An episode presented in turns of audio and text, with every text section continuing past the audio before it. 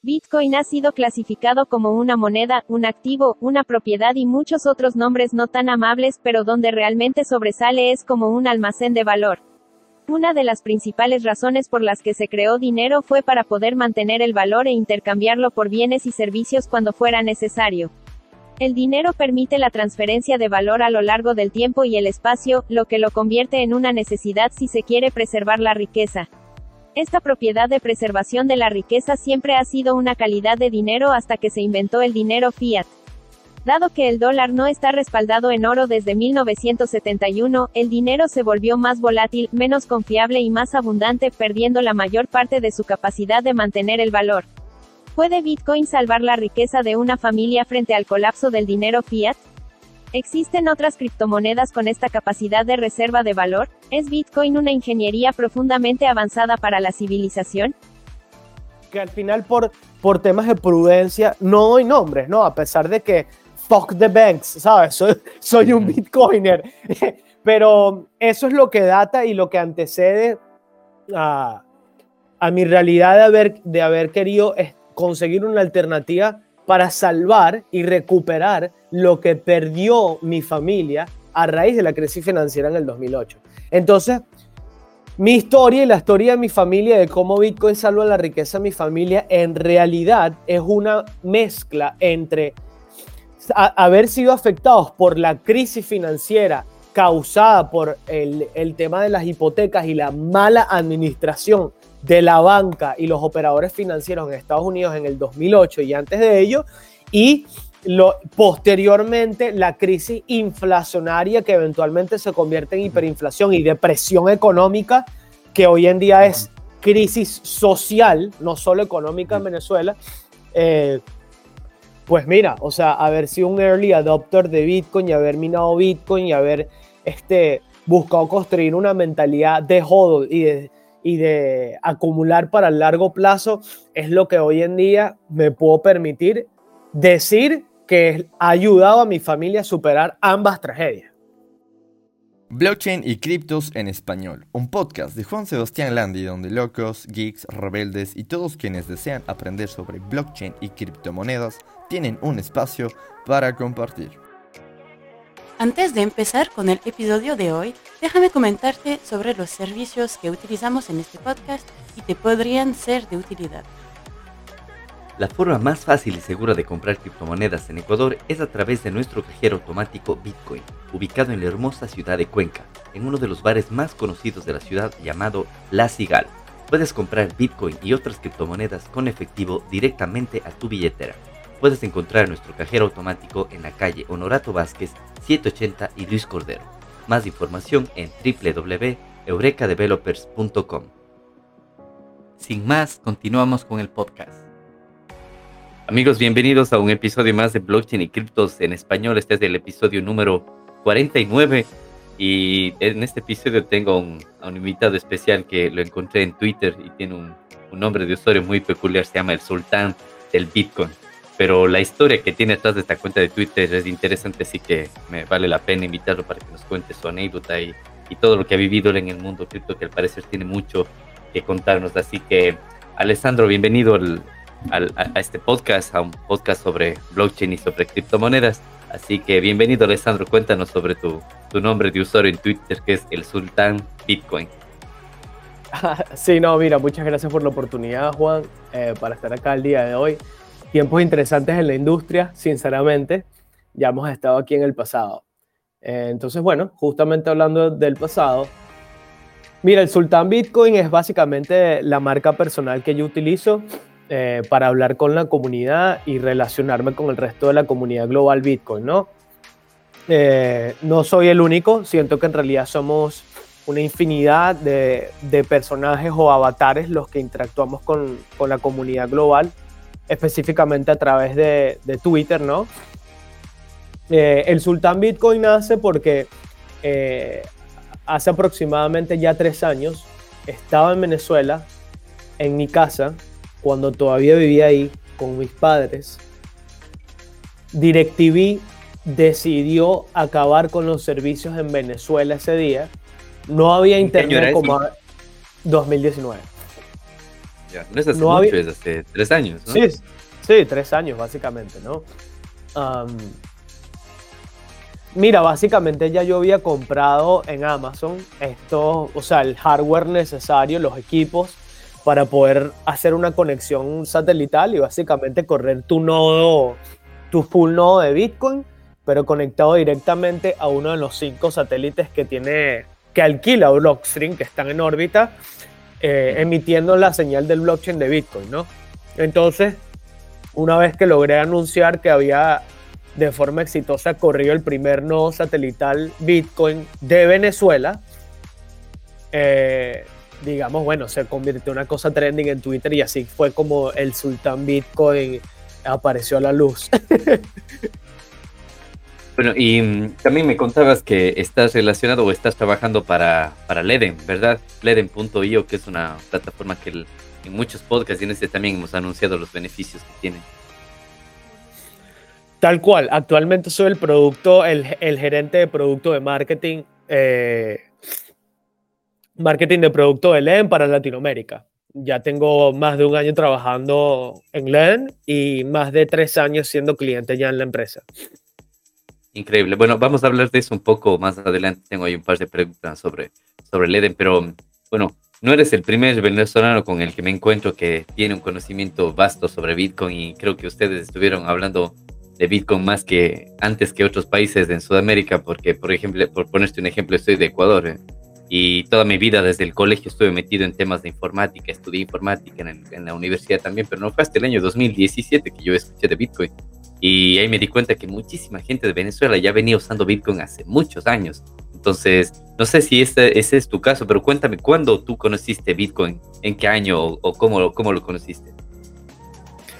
Mira, Juan, conozco Bitcoin en el 2013, simplemente eh, a inicios del 2013 estaba investigando en internet con unos amigos y nos topamos con Bitcoin. Al principio simple- simplemente para mí fue una cosa interesante, pero nada, digamos, no logré ver por tras de la palabra Bitcoin todo lo que existe en realidad, ¿no? Eh, pero ya para finales de ese año, tras mucha investigación e interés, básicamente eh, cofundé la primera mina, la primera mina de bitcoins de Venezuela con uno de mis mejores amigos en la universidad. Eh, Es decir, en 2013 te pusiste a minar Bitcoin. Correcto. La razón es muy simple, mira. eh, mi padre era un pequeño empresario en Venezuela y cualquier dueño de negocios en el país, a raíz de los controles cambiarios eh, que fueron, eh, digamos, establecidos por el régimen de Hugo Chávez en ese entonces, ¿no? Eh, estamos, estamos hablando antes de la crisis financiera del 2008, cuando empiezan a, a- cuando empieza el gobierno venezolano a introducir una tasa fija sobre el valor de, de la tasa de cambio del dólar contra el bolívar, ¿no? En, en el país. Básicamente creando un mecanismo de asignación de dólares para, para la banca eh, en Venezuela, tanto pública como privada, pero, pero también para la empresa pri- privada en Venezuela. Entonces, esencialmente, si tú eras un empresario, dueño de negocio en Venezuela y tenías que importar algún tipo de bienes, insumos, materias primas, etcétera, al país, tú tenías que pasar a través de este mecanismo de eh, asignación de dólares preferenciales que el gobierno impuso, ¿no? Eh, esencialmente no existía un mercado libre de intercambio de, divisas, ¿no? O sea, algo completamente controlado por el gobierno y el gobierno designaba cuál era la institución financiera o bancaria, en este caso, que dentro del país podía asign- asignar dólares a través de esta de un, proceso de diligencia que tenías que ha- hacer unas solicitudes formales con unas carpetas con más de 20 páginas, hermano, simplemente para intentar eh, que te aprobaran dólares, ¿no? Y entonces poder hacer al, fi- al, al, al fin y al cabo pagos internacionales para tú poder importar y revender como distribuidor en el país eh, cualquier rubro, cualquier ru- rubro, bien o insumo eh, al que te dedicabas a comercializar con tu pequeño negocio, ¿no? Entonces mi padre, siendo uno de esos empresarios que tenía que constantemente conseguir alternativas o mecanismos, eh, sí, mecanismos externos a, esa consignación ardua y burocrática que impuso el gobierno de Hugo Chávez Frías, siempre tenía que lidiar con eh, hacer negocios con lo que se llaman eh, operadores cambiarios informales, ¿no? Básicamente, o sea, una persona que se encarga de recibirte eh, bolívares, en, sean en efectivo o en transferencias bancarias, te cobra una comisión y luego te hacía una transferencia internacional en un banco en Panamá o en un banco en Estados Unidos, que son las, este, digamos, las, las dos jurisdicciones más típicas que a nivel internacional utilizaban y utilizan hoy en día los venezolanos para hacer movimientos en dólares. Entonces, eh, bajo esa realidad, dentro de ese paradigma, ¿no? Eh, consiguiendo Bitcoin y viendo como en páginas como Sur Bitcoin en esa época y Local Bitcoins, siendo venezolano y entendiendo esa realidad dificultosa por la que tenías que pasar simplemente para obtener acceso a dólares, cuando en comparación podías por ti mismo con otro operador cambiario, pero de forma plenamente digital y no personal en estas plataformas de persona a persona, ¿no? De peer to peer, podías esencialmente cambiar tus bolívares por Bitcoin en el mercado local Bitcoins Venezuela y luego en el mercado local Bitcoins internacional podías vender esos mismos Bitcoins por euros o por dólares en una cuenta bancaria a nivel internacional. Y lo podías hacer más rápido y más barato que con los operadores cambiarios tradicionales eh, o digamos comunes con los cuales todos los venezolanos solíamos, eh, solíamos asistirnos para hacer nuestras operaciones cambiarias. Entonces, este, digamos, esa es la introducción que yo recibo como venezolano en el 2013, hijo, hijo de dueño de negocio en Venezuela, que hizo que yo sintiera que Bitcoin para nosotros era una excelente alternativa.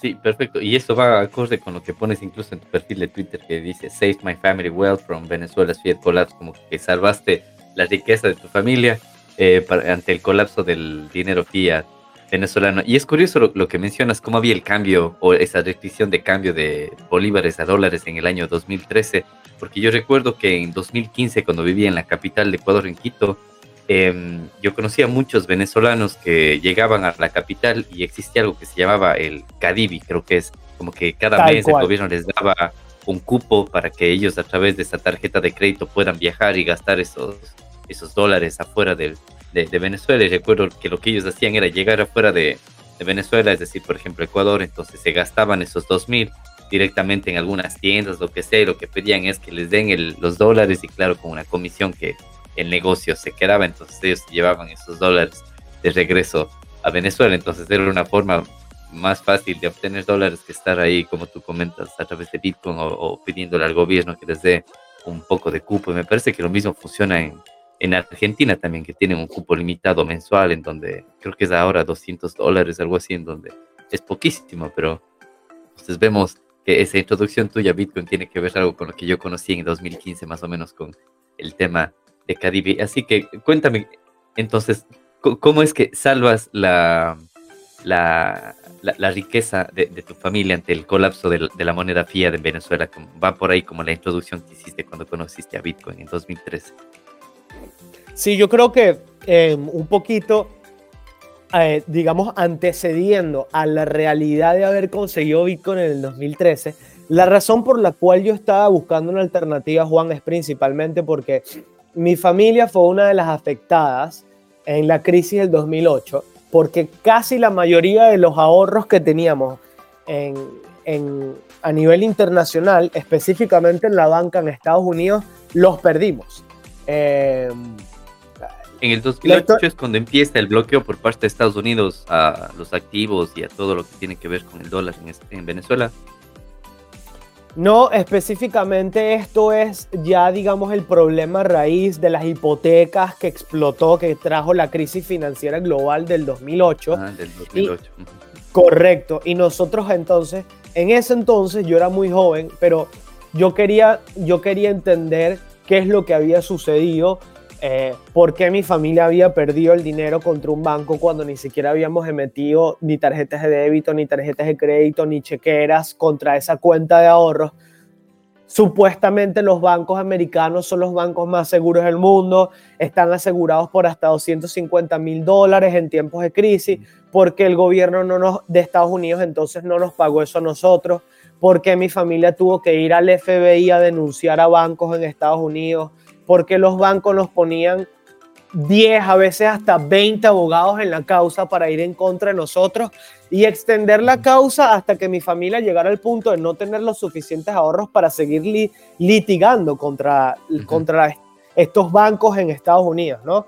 Eh, que al final por, por temas de prudencia no doy nombres, ¿no? A pesar de que fuck the banks, ¿sabes? Soy, soy un bitcoiner, pero eso es lo que data y lo que antecede a a mi realidad de haber, de haber querido conseguir una alternativa para salvar y recuperar lo que perdió mi familia a raíz de la crisis financiera en el 2008. Entonces, mi historia y la historia de mi familia de cómo Bitcoin salva la riqueza de mi familia en realidad es una mezcla entre haber sido afectados por la crisis financiera causada por el, el tema de las hipotecas y la mala administración de la banca y los operadores financieros en Estados Unidos en el 2008 y antes de ello, y lo, posteriormente la crisis inflacionaria que eventualmente se convierte en hiperinflación y depresión económica, que hoy en día es crisis social, no solo económica en Venezuela. Eh, pues mira, o sea, haber sido un early adopter de Bitcoin y haber minado Bitcoin y haber este, buscado construir una mentalidad de hodl y de y de acumular para el largo plazo es lo que hoy en día me puedo permitir decir que ha ayudado a mi familia a superar ambas tragedias.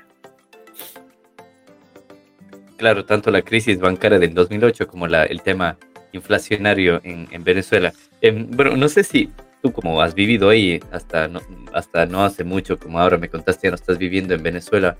No sé qué me puedes contar del tema inflacionario de, Venezuela, porque no siempre fue así Venezuela. Venezuela era en los años 80 o 90 me parece que era el, boom petrolero, mucha gente incluso de España me encontré que emigró para vivir en, España por el, la, buena época financiera que tenía. Entonces no sé si un poco de historia me cuentas cómo va el tema de, de la inflación, porque no siempre hubo inflación en Venezuela. Entonces no sé si me puedes contar un poco de eso. Por supuesto, va. Mira, a ver, 1956, post Segunda Guerra Mundial, hubo un año específico en la historia de la economía venezolana en, el, en, el, en la cual el bolívar valía más que el dólar. Era la moneda más valuada a nivel global.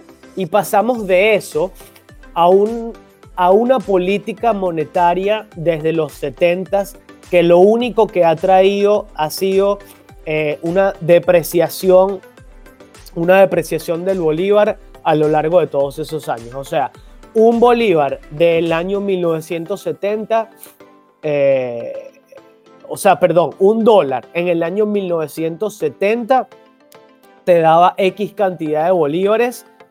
En, esa, en ese mismo bolívar, en términos de bolívar del 1970, reflejado hoy en día, un dólar equivale a 56 billones de bolívares, billones, billones, o sea, miles de millones, ¿no?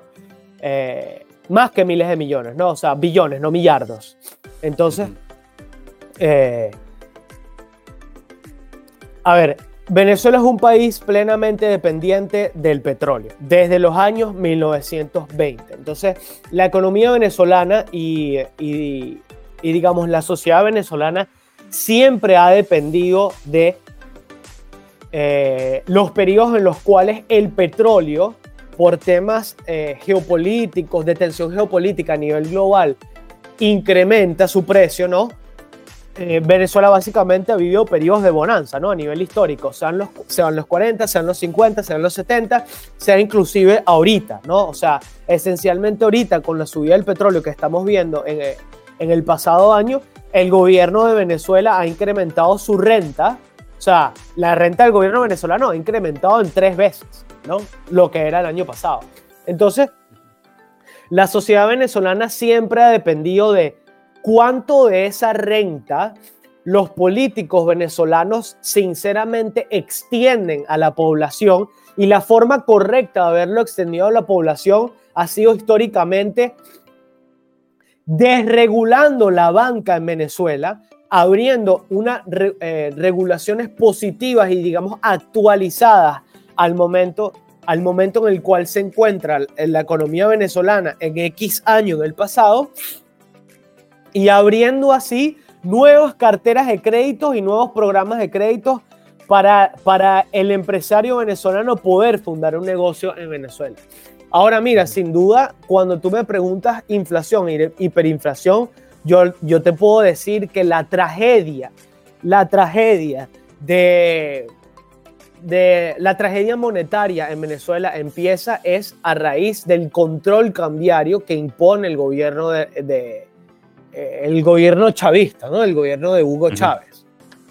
Eh, porque tienes una combinación de rompes el libre mercado, rompes el libre mercado, desconectas a la banca venezolana del resto del sistema financiero global. Eso, eso básicamente elimina una gran usabilidad del bolívar porque el bolívar pasa a ser simplemente una moneda que funciona dentro de los confines de Venezuela, que no tiene, ningún, que no tiene ninguna forma de acceder el resto del mundo y no tiene formas de hacer pagos a nivel global utilizando el bolívar. Sumado a eso, se suma el cierre de la bolsa de, de la bolsa de valores de Caracas, o sea, la bolsa de Venezuela, y una extrema sobreregulación de la banca venezolana. Entonces, em, el problema, por supuesto, son el resumen de más de 15 y 20 años de socialismo en Venezuela, en los cuales todo, todos los programas sociales, sea paquetes de comida, bonos de familia, este, programas para construcción eh, de viviendas, ¿no? Eh, que corre el gobierno socialista de Venezuela desde los años 1993, han sido financiados plenamente con la nueva emisión de moneda. Entonces, eh, ya para 2017 es que en Venezuela empieza a verse el fenómeno de la hiperinflación. Te puedo decir que a inicios del 2017 tú vivías en Venezuela con 60 dólares al mes, 100 dólares al mes. ¿Entiendes? Hoy en día una familia en Venezuela necesita alrededor de 10 veces ese valor para subsistir en el país. ¿Por qué? Porque bueno, pasa ese natural proceso de, los mercados de cuando se pierde el completo valor de, de, eh, de, la moneda, de la moneda venezolana, el bolívar, como resguardo de valor, ¿no? Eh, esencialmente la gente empieza a buscar una alternativa. Y sí, ya para el 2018, un año después de que había entrado la hiperinflación, se veía en Venezuela un mayor uso del dólar en efectivo. Ya había mucha gente que había migrado del país y que entonces familiares enviaban dinero a, través de estos operadores informales a Venezuela para poder ayudar a sus familias, ¿me entienden? A que siguieran subsistiendo. Eh, el, el cambio atroz de Bolívar al pleno uso del dólar en la economía transaccional venezolana llega es a raíz de cuando falla la infraestructura eléctrica en el país. Y entonces el venezolano se halla en un hoyo negro en el cual sales a la calle, no hay luz, quieres comprar comida, no sirven los puntos de venta, entonces no sirve tu tarjeta de débito, no sirve tu tarjeta de crédito, el efectivo no sirve como alternativa de pago tampoco porque la hiperinflación se va comiendo la denominación del efectivo, correcto, entonces el efectivo se torna obsoleto otra ¿De qué otra forma puedes hacer pagos? Simplemente con otra divisa. Entonces es, es en ese momento crítico, en el 2018, cuando el venezolano empieza a optar por el dólar en efectivo y posteriormente el dólar digital, pero principalmente el dólar en efectivo como principal divisa para poder realizar transacciones dentro de la economía venezolana. Entonces, bueno, es interesante como dentro de todo ese, dentro de todo ese fenómeno, el Bitcoin y los stable coins, por decir, ¿no? Eh, han funcionado como mecanismos de asistencia para muchas personas conducir este, pagos, envío de remesas y también operaciones de intercambio, eh, operaciones de, de, de, intercambio de divisas, ¿no? ¿Y cómo va el tema de, se utiliza en, en, las calles, en el día a día, no sé, para irse a comprar en una tienda, algo, se utiliza eh, criptomonedas en, en Venezuela, sea un stablecoin, o sea, Bitcoin, sí se utiliza? Sin duda, o sea, eh, a ver, en el año 2000, 2019, Binance introduce en el mercado, Binance introduce por primera vez su mercado persona a persona, que el valor añadido que ellos, o sea, la propuesta de valor, el valor añadido que traía Binance con el lanzamiento de ese nuevo mercado era que básicamente local bitcoins y sur bitcoin y las otras plataformas de persona a persona que se utilizan en Latinoamérica principalmente no utilizaban stablecoins. Entonces, con la introducción de un mercado persona a persona de dólar tether dentro de Venezuela, empezaste a ver que, para aclarar, Binance con ese lanzamiento lanzó el mercado primero solo en Venezuela y eliminó las, eliminó las, comisiones en el mercado persona a persona. Entonces básicamente Binance no estaba ganando nada en el medio, ganaba nada más el operador cambiar el market maker o el, market taker de Binance peer-to-peer. Y mientras que a la par tenías a local bitcoins y a sur bitcoin cobrando aproximadamente el 1% en el medio en el medio de las transacciones. Entonces, se vio una gran cantidad de venezolanos empezar a utilizar Binance cada vez más, no solo por el mercado persona a persona, sino también posteriormente por la introducción de, del Binance Pay. Porque entonces tú vas a muchos establecimientos hoy en día en Venezuela, inclusive en el interior, y hay algunos que tienen, ¿sabes? Estos típicos menús, pero que no son menús de, de lo que ofrecen, sino que son menús de todas las formas de pago que acepta ese establecimiento, que puede ser CL pagamento digital en, entre bancos de Estados Unidos, puede ser Binance Pay, puede ser este, Bitcoin directamente on-chain, algunos, muy pocos aceptan Lightning hoy en día, puede ser directamente dólar Tether por Tron, puede ser PayPal, puede ser cualquier cosa, mi hermano. Sí, es curioso, justamente eso yo lo acabé de ver en hace un par de semanas que estuve en, Lisboa, en Portugal, también asistí a un evento, a un, a un coworking que iban a hablar de, de blockchain, criptomonedas y todo. Y en la parte posterior del coworking tenían un, pequeño bar y como un, una terraza.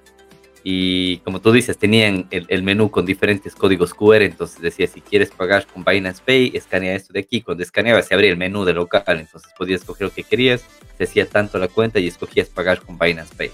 Entonces también podías pagar con Bitcoin Lightning o con monedas estables, entonces es parecido a, lo que estás comentando. Y no, no, no sabía que si se podía utilizar o que ya estaban utilizando en, en, las calles, en los negocios de Venezuela, criptomonedas. Eso me parece interesante porque sabía que de los países latinoamericanos los que mayor adopción tienen con criptos era eh, Venezuela, me parece que Argentina y está, no sé, entre Colombia o Brasil. ¿Cómo lo ves tú que estás en Sudamérica? Mira, eh, o sea, y para darte un dato interesante, hay una firma en Venezuela soportada, eh, digamos que recibe soporte del Fondo Monetario Internacional llamado Ecoanalítica. Plenamente una firma llevada adelante por un tremendo empresario llamado Asdrúbal Oliveros, amigo mío, eh, y, muy, y muy bien reconocido dentro de, del mundo profesional y de la gerencia venezolana, ¿no? Econalítica básicamente, Juan, es una firma que crea sus propios modelos estadísticos para poder, eh, digamos, publicar reportes sobre la actualidad de la economía venezolana. Porque, por supuesto, el otro problema que crea el gobierno venezolano es la eliminación de la transparencia del estado actual de la economía venezolana, ¿no? O sea, básicamente eh, la manipulación de los números reales del estado de la economía. Entonces, Ecoanalítica es una de estas firmas que ayuda a romper ese esquema y, tiene haciéndolo por los pasados ya más de 10 años. Eh, básicamente dentro, dentro de América Latina, o sea, eh, no tiene que haber duda entre que Argentina y Venezuela sean los principales países que dentro de América Latina este, se vean casos de uso en los cuales comerciantes aceptan las criptomonedas como método de pago. Por supuesto, eh, como bien decía, es, es, plenamente distinta la realidad de un comerciante hoy en día en El Salvador aceptando Bitcoin como método de pago porque fue introducido como moneda de curso legal, entonces porque es algo puramente opcional y la realidad de un comerciante en Venezuela que le toca aceptarlo porque lo necesita, más que porque quiere, porque lo necesita, porque entonces quiere ir al banco, solicita un punto de venta, los bancos no tienen puntos de venta, son limitados, entonces eh, es, otro mecanismo que asiste, ¿no? Y suaviza ese, ese es la, la, realidad, la realidad de ser un comerciante dentro de países como Venezuela y Argentina que han sufrido por este, e, extremas políticas erróneas, ¿no? E, extremas, extremas políticas monetarias erróneas por los pasados 25 años, si no 50 años, y, y otros países que todavía tienen una cierta estabilidad monetaria, sea porque optaron por tener el dólar como los Ecuador, Panamá, El Salvador, o, sea, o sea porque simplemente tienen este, una mayor presencia en la economía global y una, y una economía más diversificada como lo puede ser Brasil, donde estoy viviendo hoy en día, ¿no? En Brasil la persona todavía no le interesa este, utilizar Bitcoin como un método de pago alternativo porque el brasilero todavía está casado con su moneda local, con el real brasilero. Por supuesto, volvemos a lo mismo. Entra siempre en cuestión un tema de regulación. En Brasil, por regulación, nadie puede ser pagado en dólares. Tú no puedes recibir un, un salario en dólares de forma legal en Brasil. Eso es ilegal. Está prohibido que tu salario sea, que tú devengues tu salario en otra divisa distinta a la moneda local.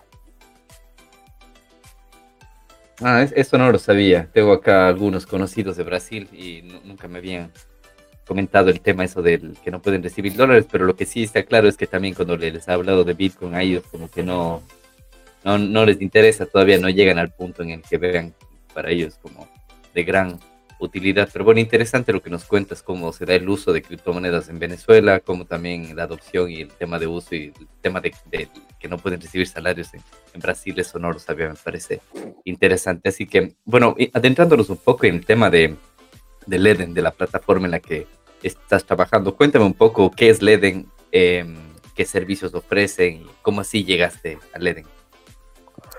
Mira, Len es la primera compañía de ahorros y préstamos este, de Bitcoin de Canadá, ¿no? Al mismo tiempo somos la primera compañía de la industria en haber emitido pruebas de reservas, eh, que básicamente es, lo que nosotros... Eh, lo que nosotros utilizamos para poder eh, ser un poco más transparente con las operaciones que, que realizamos con los activos de nuestros clientes, ¿no? Permitiendo a cada uno de nuestros clientes ver que por cada que por cada dólar o satoshi que Leden presta para sus prestamistas calificados, ¿no? Nuestros, básicamente nuestros, eh, nuestros partners institucionales, eh, que por cada dólar que prestamos tenemos un, un, dólar en reserva, esencialmente, ¿no? Y que a nivel contable eh, está contabilizado cada satoshi que depositas en Leden o cada centavo de dólar, que en este caso es USDC, que utilizamos en la plataforma, ¿no? Eh, es muy sencillo. El principal producto que, ofrecemos en Leden son cuentas de ahorro que te pagan intereses sobre tus depósitos en la plataforma, sea en Bitcoin o en USDC, ¿no? Eh, te preguntarán, ¿qué hace Leden para generar esos intereses? Leden lo que hace es que trabaja con el principal prestamista de la industria cripto, que es Genesis Capital, ¿no? Esencialmente Genesis nos paga a nosotros unos intereses por nosotros extenderles eh, los activos que depositan nuestros clientes en la plataforma y Leen lo que hace es pasar parte de esos intereses a los clientes y parte de esos intereses quedan en LEN para el retorno de la empresa, para seguir financiando las operaciones de forma sostenible a largo plazo y generar un retorno para nuestros inversionistas. Entonces, cabe acotar que actualmente en la industria hay, digamos, este, preocupaciones sobre este tipo de empresas, porque somos empresas custodios, ¿correcto? Y al mismo tiempo somos empresas que eh, básicamente prestan por nuestros clientes los activos de los clientes para poder generar intereses. Entonces, eh, la grande distinción que puede tener Leden frente a compañías competidoras como Celsius o BlockFi, que Celsius actualmente acaba de congelar todos los retiros de sus clientes, es que Leden mantiene sus operaciones de, préstamo y su gestión de riesgo de forma rigurosa y de forma simple. Lo que quiere decir que nosotros no colocamos los activos de nuestros clientes en protocolos DeFi por temas de regulación, por, temas de falta de transparencia, por temas de que los protocolos DeFi simplemente no logran pasar por nuestras políticas de, por nuestras políticas de manejo de riesgo. Entonces, eh, leen solamente, de nuevo, trabajamos con dos monedas, trabajamos con Bitcoin y USDC. Cuando ves otras plataformas competidoras te darás cuenta que ofrecen más de 20 monedas, más de, ¿entiendes? Este, eh, o sea, Avalanche, Ethereum, STH, ST Ethereum, todo ese tipo de cosas. Eh, eh, entonces esa es la clara distinción por la cual Leden ahorita está siendo específicamente reconocida en la industria como esencialmente el prestamista en la mejor posición de todo el espacio de criptomonedas. Y bueno, creo que, creo que eso es referente al, principal producto que ofrecemos, Juan, pero si tienes alguna pregunta en específico, este... Es, sí, justamente es, es, importante lo que comentas, que al parecer, por lo que yo he visto, es el único servicio que tiene pruebas de reserva, porque comparado con BlockFi o con Avalanche o cualquier otro protocolo, ahí no hay pruebas de reserva y lo que tú comentas también es verdad que atrás de eso ellos cogen las criptos que tú les dejas, claro, te dan una ganancia, pero de ellos lo ponen en protocolos y entonces hay muchas veces que lo ponen en el protocolo del protocolo del protocolo y si uno de esos protocolos falla, entonces se cae todo como ya vimos, ha pasado con Celsius, ha pasado con, eh, con Terra últimamente, entonces he visto que Leden por ese lado está, es una empresa establecida en Canadá, entonces está regulada y tiene todos estos estas ventajas comparado a otras plataformas. Entonces, las cuentas de ahorro es uno de los servicios que tiene Leden. También me parece que tienen el tema de, de préstamos en los que dejas como colateral tus criptomonedas y también te permite cambiar directamente entre Bitcoin o USDC directamente en tu cuenta, ¿verdad? Tal cual. Entonces, nuestro segundo producto más popular son los préstamos respaldados en Bitcoin. Esencialmente, pones tus Bitcoin como garantía en la plataforma, parte de los Bitcoins que tienes en tu cuenta de ahorro esencialmente, y puedes recibir un avance en efectivo a través de un pago digital, ¿no? Sea en USS, en cualquier wallet que, que utilices o eh, también a través de transferencia bancaria tradicional, ¿no? Eh, eh, yo creo que lo interesante a recalcar en ese sentido, porque muchas veces la gente se pregunta, bueno, pero ¿por qué yo colocaría mis bitcoins como garantía por el riesgo que existe eh, con ese tipo de préstamos. Y entonces lo que muchas veces la gente, la gente no logra ver a primera instancia es que nosotros lo que en realidad estamos haciendo es fomentar inclusión financiera y fomentar inclusión de servicios crediticios en regiones como lo son principalmente en Latinoamérica. O sea, el 50% de nuestros clientes están hoy en día basados en Latinoamérica. ¿Ok? Eh, en Latinoamérica, dependiendo de donde tú vives, te van a cobrar tasas de interés acá en Brasil a veces hasta el 100%, Juan. Entonces, lo que nosotros estamos intentando hacer es romper el paradigma que, existe en la industria financiera tradicional, donde tienes tasas de interés más altas dependiendo de donde tú vives. Mientras que en LEN, la propuesta de valor que tenemos una de las principales propuestas de valor que tenemos referente a nuestros préstamos es que básicamente la persona, el usuario de Canadá, el usuario de Estados Unidos, el usuario que vive en cualquier país de la Unión Europea o en cualquier país de la región de Latinoamérica recibe la misma tasa de interés. Entonces, Leen lo que está buscando hacer en ese sentido es de forma inteligente utilizar a Bitcoin como un equilibrador de acceso financiero dentro de la región. Porque, eh, o sea, volvemos a lo mismo. Leen es una compañía humana, Leen no es un protocolo. Y entonces, eh, inclusive uno de los cofundadores, viniendo de Venezuela, entendemos las dificultades que pueden tener las personas para acceder a, digamos, servicios, servicios financieros a través de, de la banca tradicional, específicamente en Latinoamérica, ¿no? Sí, me parece interesante. Les invito a los que están escuchando este episodio y a los que nos escuchan después en, en, en Spotify, en Apple Podcast, a que visiten leden.io. Se escribe L-E-D-N.io, en donde vean todos los servicios que ofrecen y me parece una plataforma buena y una de las más seguras por, por, el tema de pruebas de reserva, que como les digo, anteriormente yo he visto BlockFi y otros protocolos que no tienen estas pruebas de reserva, entonces yo, ahí, ahí te basas en la confianza en lo que te dé la plataforma, mientras que con Leder puedes ver que los bitcoins que dicen estar ahí están ahí. Así que, bueno, no sé si tienes alguna anécdota para contarnos en, todo este tiempo que has estado metido en Bitcoin, porque la, verdad eres un early adopter que estás desde el 2013, incluso poniéndote a minar criptomonedas. No sé si tienes alguna anécdota o nos cuentas del tema del primer satélite full node que pusiste a correr en, Venezuela. Yo creo que lo, lo que quisiera recalcar, eh, digamos como una especie de veterano en este camino, es que estos son los momentos indicados para mejorar el conocimiento que tienes y el entendimiento que tienes sobre Bitcoin en, general. Eh, lo diría también para la palabra criptomonedas, no refiriéndome a eh, eh, específicamente a, otras criptomonedas, porque, digamos, repito, como veterano en la industria, para mí simplemente eh, Bitcoin es la única criptomoneda y el resto son activos. ¿ok? Activos que serán regulados bajo las regulaciones de activos dependiendo de cada país. ¿ok? Pero que para mí no son nada distinto de una acción. ¿ok? Que sea una fundación o un grupo privado que está emitiendo una acción pero que tiene una representación digital y que entonces tiene una forma distinta de poder de, poder mover y comercializar ese, ese valor, ¿no? Eh, entonces yo creo que lo importante sigue siendo lo mismo desde que empezó Bitcoin. Investiga por tu cuenta y mejora por tu cuenta tu conocimiento y tu, y tu posicionamiento sobre la industria.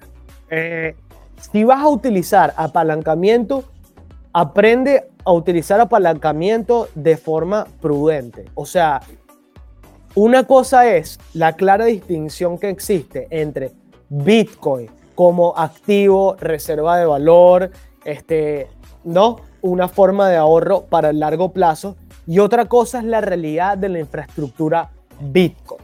Entonces, yo creo, yo creo que la forma correcta de casarse con Bitcoin para el largo plazo, si es que ves Bitcoin como algo que te entusiasma para ser parte de tu misión de vida es construir.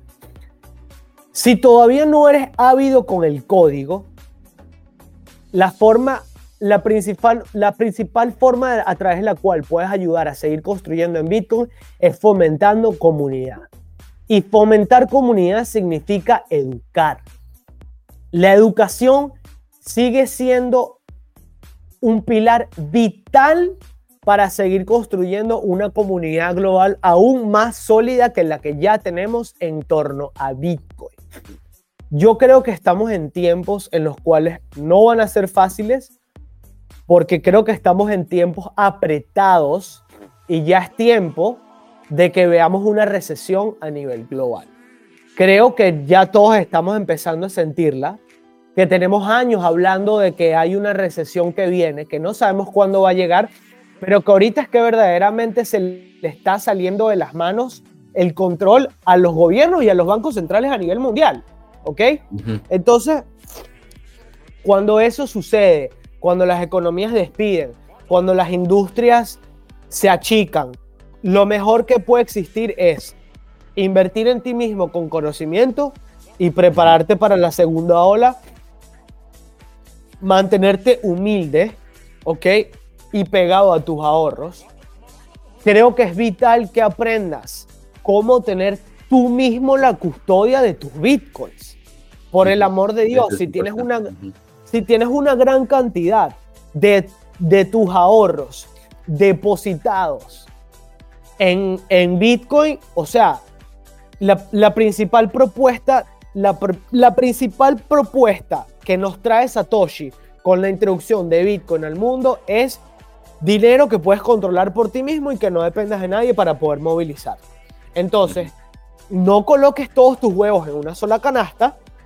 Parte de educarte y parte de, aprender a construir y educar a otros en la comunidad es aprende a correr tu propio nodo Bitcoin, aprende a tener la propia custodia de tus Bitcoins sabiendo manejar un hardware wallet eh, y, sigue, y sigue manteniéndote, eh, eh, digamos, monitoreando lo que está sucediendo en el espacio de las criptomonedas, porque el, o sea, para mí es un ciclo de investigar, acumular, estudiar y custodiar. Y con el tiempo, tu estudio irá cambiando, tu custodia irá cambiando y el tipo de investigación que tendrás que hacer también irá cambiando. Porque, porque si, si queremos hacer un análogo del pasado, Juan, en el 2017 era todo un boom de los ICOs, ¿no? de las monedas, de, de, las ofertas iniciales de, monedas, ¿no? Todos estos tokens que, que vimos creados en la industria. ¿Cuántos de nosotros no dijimos que eso se murió en el 2018? Hermano, no se murió, volvió a aparecer, pero en otra forma, ¿no? O sea, apareció bajo un híbrido llamado DeFi, ¿no? Las supuestas finanzas descentralizadas. Y hoy en día, o sea, después de un año, casi dos años de, bull market y mercado alcista con ese lado de la industria, de la industria que tenemos hoy en día. Un desplome que puede ser comparable al desplome de las ICOs en el 2017. Entonces, estamos en un bear market. Eso nadie tiene que cuestionarlo. Y probablemente dure uno o dos años el mercado para poder recuperarse. No solo por el mercado, sino por una realidad mayor que es un macroentorno. ¿no? El entorno, el entorno macro y una, y una recesión que nuevamente tenemos años esperando a que suceda. Y luego de, digamos, de, de los paquetes de política monetaria que introdujeron los gobiernos a raíz de la pandemia, ya se está empezando a, a retirar esa, esa, liquidez que se agregaron a los mercados, ¿ok?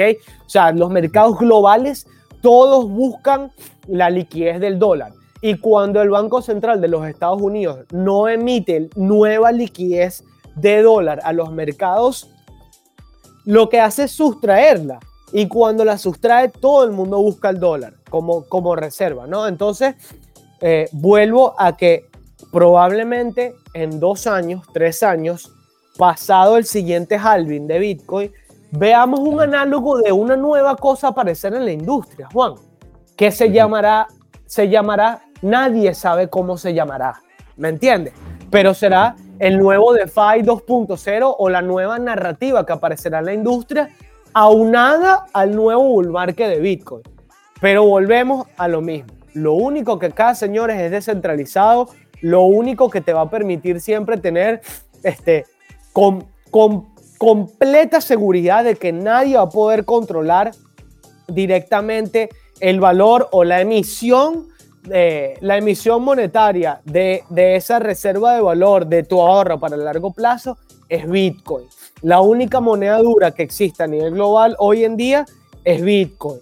Y la única forma de aprender a ser parte de esto y mantenerte, fíjate que es como dice Warren Buffett, no se trata de conseguir el momento correcto en los mercados. Se trata de cuánto tiempo logras tú durar en los mercados. Entonces, para tú perdurar en este mercado, lo que principalmente tienes que aprender a hacer es acumular para largo plazo, ahorrando de poco en poco en Bitcoin, aprender a custodiar, a custodiar por tu parte, si quieres generar intereses sobre una parte de tus Bitcoin, te invito a que lo hagas de manera segura y transparente con el servicio que ofrecemos en LEN, porque difícilmente en el corto plazo y probablemente en el mediano y largo plazo también te consigas otro, otro servicio más transparente. No coloques todos tus huevos en, en la canasta y aprende a operar por ti mismo una operación sobre el blockchain de Bitcoin corriendo tu propio nodo Bitcoin. Ese es el mejor consejo que te puedo dar como Cypherpunk que tiene nueve años en la industria. Perfecto, y, me parece buenísimo lo que cuentas del tema de Don't Trust, Verify, que también lo hemos dicho en este podcast, que eso aplica incluso con Bitcoin. Aprendí eso yo, no solo en el tema de criptomonedas, sino en mi, en mi día a día, en mi vida diaria. Cada vez que recibo un email o una noticia de lo que sea, ya no confío, sino yo mismo verifico. Y bueno, yo no llevo mucho tiempo en esto, prácticamente desde el 2017, que son como cinco años pero también aprendí muchísimo de que esto es como un déjà vu, que ya vimos esto que pasó en el 2017. Entonces, a lo que tú dices, aquí vamos a seguir aprendiendo, seguir, seguir acumulando, darnos cuenta de que Bitcoin es la única descentralizada y asimismo después vendrá otro, otra, otra alza de la cripto y, y, y, todo lo que hemos ido aprendiendo en estos, en estos años nos daremos cuenta que se aplican los conceptos que vamos que vamos viendo y no hay que, no hay que olvidarnos de que en el 2024, es decir, en dos años hay nuevamente un halving, entonces, ¿qué significa el halving? Que se reduce la emisión de Bitcoin a la mitad, entonces, por, por ende, en teoría, en todos los, los halvings anteriores del precio de la criptomoneda ha subido y también tener un, un, proyecto de, de, largo plazo, acumular a largo tiempo y no querer de, no sé, en cuestión de días o de semanas o de meses, volvernos eh, millonarios como mucha gente piensa que Bitcoin es solo para eso, pero Bitcoin es muchísimo más que eso. Bitcoin es libertad financiera, Bitcoin es tener el control de tus activos y que nadie te lo pueda quitar y, y es importante aprender lo que tú también comentas, que lo hemos, tenemos episodios en este podcast también donde hemos hablado de las billeteras que existen, cómo tú debes eh, resguardar tus activos en hardware wallets, en software wallets y todo eso, así que importantísimo lo que comentas. Así que para, para despedir, Alessandro, de, bueno, quería agradecerte antes que, antes que nada por lo que hemos estado conversando casi ya una hora y, no sé qué libros nos puedes recomendar o, qué recursos puedes recomendar a la gente para que a, los que estén interesados en aprender más sobre Bitcoin. Sí, yo creo que a mí me encanta esta página que tiene, eh, digamos, unos ciertos recursos en español llamada estudiobitcoin.com. estudiobitcoin.com es, digamos, llevada adelante por eh, por grandes nombres en la industria, Lunatico, en Cripto Bastardo de Venezuela, ¿no? Y, y al final es todo otra iniciativa más, vuelvo a lo mismo, de la comunidad eh, para continuar educando de forma, de forma propia, ¿no? Eh, y por supuesto, en, en esa misma área de ideas, recalcar que es infinita la cantidad de recursos que existe hoy en día a nivel digital, o sea, que puedes conseguir en el Internet, comparado con lo que te conseguías, ¿sabes? En el 2013 cuando era, cuando, cuando tenías que meterte simplemente en foros de Reddit, ¿no? Y me atrevo a decir, me atrevo a decir también, este, Juan, y, y, creo que tú puedes funcionar como un eco de este mensaje, en el 2017 también. En el 2017 existían simplemente como cuatro tutoriales de Medium para saber cómo correr tu propio full nodo y era todo en inglés. Hoy en día existen software que te facilitan cómo instalar tu propio full nodo, este, todo, todo, digamos, la, la, la, infinidad de gente que hoy en día ha, aprendido a custodiar por sí mismo las cripto utilizando un hardware wallet y, digamos, te felicito a ti por, por haber construido entonces esos tutoriales también para ayudar a la gente a aprender lo que es la custodia propia, ¿no? Y, y, y, tener el poder de tus llaves privadas. Pero entonces, vuelvo a lo mismo, yo creo que ya no estamos, la gente que entra en la industria hoy en día, que no se ha entrado en el mundo de las criptomonedas, todavía se encuentra un poco reacia, todavía lo ven como algo ambiguo y difícil de digerir, pero que sin duda hemos ido mejorando con el pasar del tiempo.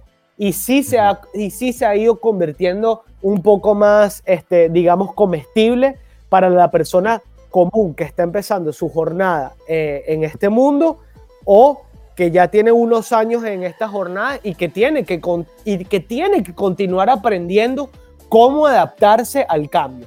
Entonces, eventualmente todo te va a llevar a eso. eh, soberanía financiera, libertad financiera, eres tu propio ente dentro de la red, no dependes de nadie, este, tienes el poder completo de tener en tu casa, en tus manos, en tu bóveda, eh, el ahorro que ahorras para ti mismo o para tu familia. Eh, y, que bueno, creo que al final la invitación también es a seguir conectando con, con, la comunidad. Porque si tú y yo estamos acá ahorita, Juan, hablando, es porque conectamos, ¿no? De forma abierta, en una comunidad abierta, que no le cierran las puertas a nadie y que cuando tengas una pregunta puedes entrar en un foro de Reddit, en un grupo de Telegram, puedes poner un tweet en, en Twitter, un comentario en YouTube y probablemente haya alguien que te dé una respuesta a tu pregunta. Entonces, creo que no existe una comunidad digital más bonita y más eh, interesante que la que hemos construido nosotros al, en torno a Bitcoin con el pasar de los años. Eh, y no me queda más que darte las gracias por la invitación a, este hermoso episodio en, tu canal, Juan. No, a ti, Alessandro, muchas gracias por darnos un poco de tiempo y, concuerdo con lo que tú dices de, que en el 2017 también cuando yo ingresé había casi todo estaba en inglés y era medio complicado encontrar algo en español. Lo que más encontraba era solo canales de YouTube de trading en español, pero en sí de alguien que te explique qué es Bitcoin, cómo funciona, tipo de billeteras. No había mucho, era era muy poco, entonces este, podcast nació justamente de eso, de un grupo de amigos que estudiamos ingeniería en software, entonces estábamos chateando entre nosotros, pero nos dimos cuenta que mucha gente tenía dudas de los conceptos más básicos y llevamos más de un año haciendo estos episodios para explicarles temas muy básicos, también hemos tenido temas un poco más complicados y no es hace mucho, es hasta hace un mes más o menos, es un poco menos de un mes también que instalamos el primer y el único cajero Bitcoin en, Ecuador para hacerle mucho más fácil a la gente todavía para que pueda adquirir Bitcoin, porque no sé si sabías, pero en Ecuador todos los exchanges están eh, bloqueados, es decir, te puedes crear una cuenta, pero ninguna cuenta bancaria ni ninguna tarjeta de crédito débito te permite hacer compras, entonces encontramos que el, cajero era una forma fácil y rápida y segura más que todo para que la gente pueda adquirir criptomonedas sin caer en estafas ni, nada de eso, así que eh, con, em, concordamos en, todo eso de que hay que seguir construyendo comunidad y, apoyándonos entre nosotros. Así que para despedirnos, eh, Alessandro, ¿dónde te, ¿dónde te pueden encontrar? No sé si tienes cuenta de Twitter o en Reddit, ¿cómo te encuentran? Sí, por supuesto, vivo principalmente en Twitter como buen Bitcoiner y me pueden seguir ahí como el Sultán Bitcoin, el Sultán Bitcoin como se escucha literalmente. Sí, ahí, lo van a encontrar, el, el perfil es, es un es eh, un personaje con ojos láser y con turbante y en el turbante tiene el, el icono de Bitcoin. Muy chévere este dibujo. Así que Alessandro, muchísimas gracias. Te agradezco mucho por formar parte de esto y, y espero tenerte pronto nuevamente aquí para, para seguir hablando de, de, Bitcoin o cualquier otra novedad que tengas tú o que tengan por parte del Eden en este año o los futuros meses. Con todo gusto, Juan. Eh, fue un placer y estaremos en contacto, bueno, hermano, como todos en esta industria por el internet, brother. Listo, Alessandro, muchas gracias. Y bueno, a los que nos escucharon les agradezco mucho y a los que nos escuchan en la retransmisión Spotify, en Google Podcast y en Apple Podcast, les invito a que nos sigan en nuestro canal de Telegram que es Blockchain y Criptos en español y también nos pueden, me pueden seguir en Twitter y hacerme cualquier pregunta que tengan, me encuentran como J Landiere. Así que muchísimas gracias y nos escuchamos en el próximo episodio de Blockchain y Criptos en español. Un abrazo. Si te ha gustado este podcast o si quieres más información al respecto, no olvides suscribirte y seguirnos en nuestro canal de Telegram, Blockchain y Criptos en Español, donde publicamos todos los nuevos episodios. El presente podcast no supone asesoramiento financiero de ningún tipo, sino simplemente la opinión de sus participantes. Antes de invertir en criptomonedas, realiza tu propia investigación.